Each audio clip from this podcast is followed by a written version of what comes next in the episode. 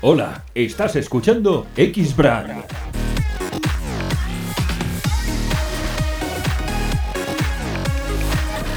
El podcast profesional de los atletas de élite.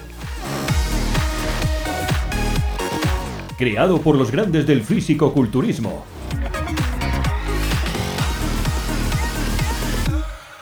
Raúl Carrasco. Hola amigos, bienvenidos a un nuevo vídeo del Club Premium RC. Y en este vídeo quiero hablaros sobre una pregunta que me habéis dejado en el, correo del Club Premium y es sobre los, receptores y esteroides anabólicos. Bien, es una pregunta muy común que me hacéis muy, muy a menudo y en este vídeo pues vamos a aclarar conceptos. X-Brand es la solución integral para que los atletas y personal trainers moneticen sus conocimientos. Creamos para ti una plataforma web para que tus fans se registren con una cuota mensual o anual y accedan a tus vídeos, seminarios y cursos.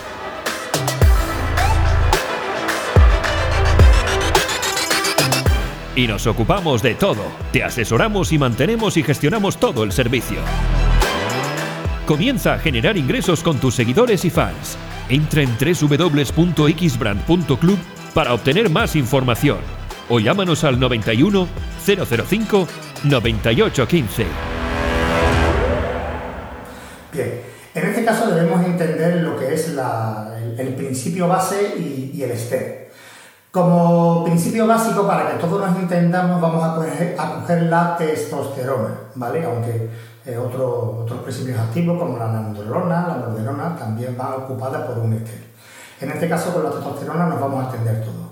Eh, una vez que sabemos cuál es la base, eh, la testosterona, eh, la mayoría de, productos, de, de, esteroides anabolizantes, contienen un ester que los acompaña, que en este caso es lo que llamamos como enantato, cipionato, acetato, un decovenato, un desilenato, bueno, hay multitud de esteres diferentes. Y este ester que acompaña a la base, en este caso es la testosterona, es el que hace la, suma total de los miligramos que contenga el esteroide. En este caso, dependiendo del ester, puede tener mayor cantidad o menor. Me explico. El propionato, en este caso, 100 eh, miligramos de propionato puede llegar a contener hasta el 80% de testosterona base y 100 miligramos de enantato cipionato pues contiene un poco menos, unos 70 miligramos. Quiere decir que la cantidad total del esteroide no es la cantidad total base. En este caso es la suma de la testosterona y el ester. Pues bien, ¿qué hace en este caso el ester? El ester eh, simplemente lo que hace es modificar la entrada de, absorción, la entrada al torrente sanguíneo, que sea más rápida o, más lenta.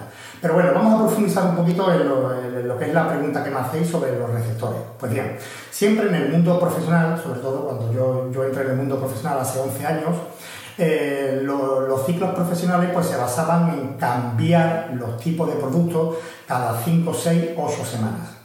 Y, tal caso era profundizando en no eh, agotar receptores.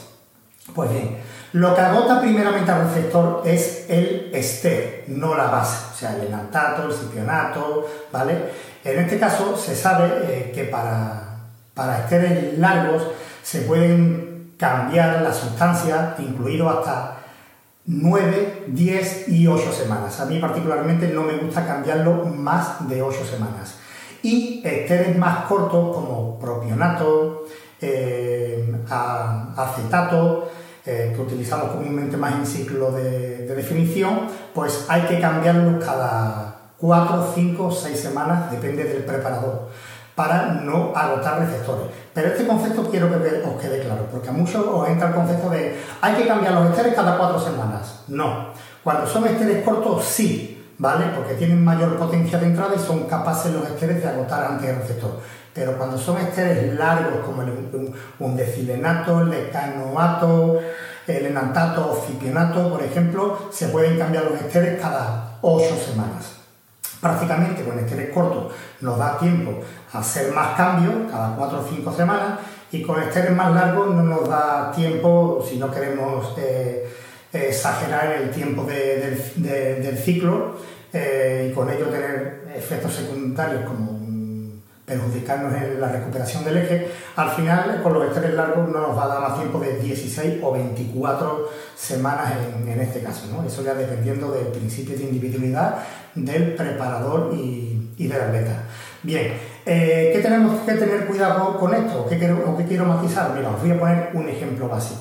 Tenemos que tener cuidado cuando utilizamos una testosterona, por ejemplo, en antato, o utilizamos, por ejemplo, junto a un anabólico que es el primobolan, que prácticamente es enantato de metenolona. Fijaros, siendo principios activos diferentes, metenolona y testosterona, los dos contienen el mismo ester. Por lo tanto, cuando utilicemos estos dos productos debemos utilizarlos juntos. Porque si estamos eh, en dos bloques en el que en uno tengamos enantato de testosterona con decanoato de y el siguiente bloque de 4, 5 o 8 semanas, dependiendo de la atleta, eh, eh, pongamos eh, cipionato de testosterona con enantato de metenolona, podéis fijaros que en los dos bloques eh, tenéis dos productos que contienen el mismo TER, en este caso el enantato. Por lo tanto, el receptor se va a agotar muchísimo, ¿vale? Y con eso es lo que tenemos que tener cuidado. Prácticamente en visualizar cuál es, el tipo de ester para que en cada, en cada, en cada parte del ciclo, en cada, en cada programa de 5 o 8 semanas, 4 o 6, dependiendo del principio individual de cada persona, eh, no mezclemos conjuntamente para no agotar demasiado recetas. Si te ha gustado este episodio no olvides dejarnos una reseña en iTunes. Regístrate en raulcarrasco.club para acceder a vídeos exclusivos de entrenamiento, nutrición, suplementación deportiva y farmacología que no encontrarás en ningún otro lugar. Si te gustó este podcast no olvides dejarnos reseñas en iTunes y Spreaker. También puedes visitarnos en www.p300.net y descubrir más podcasts de nuestra red.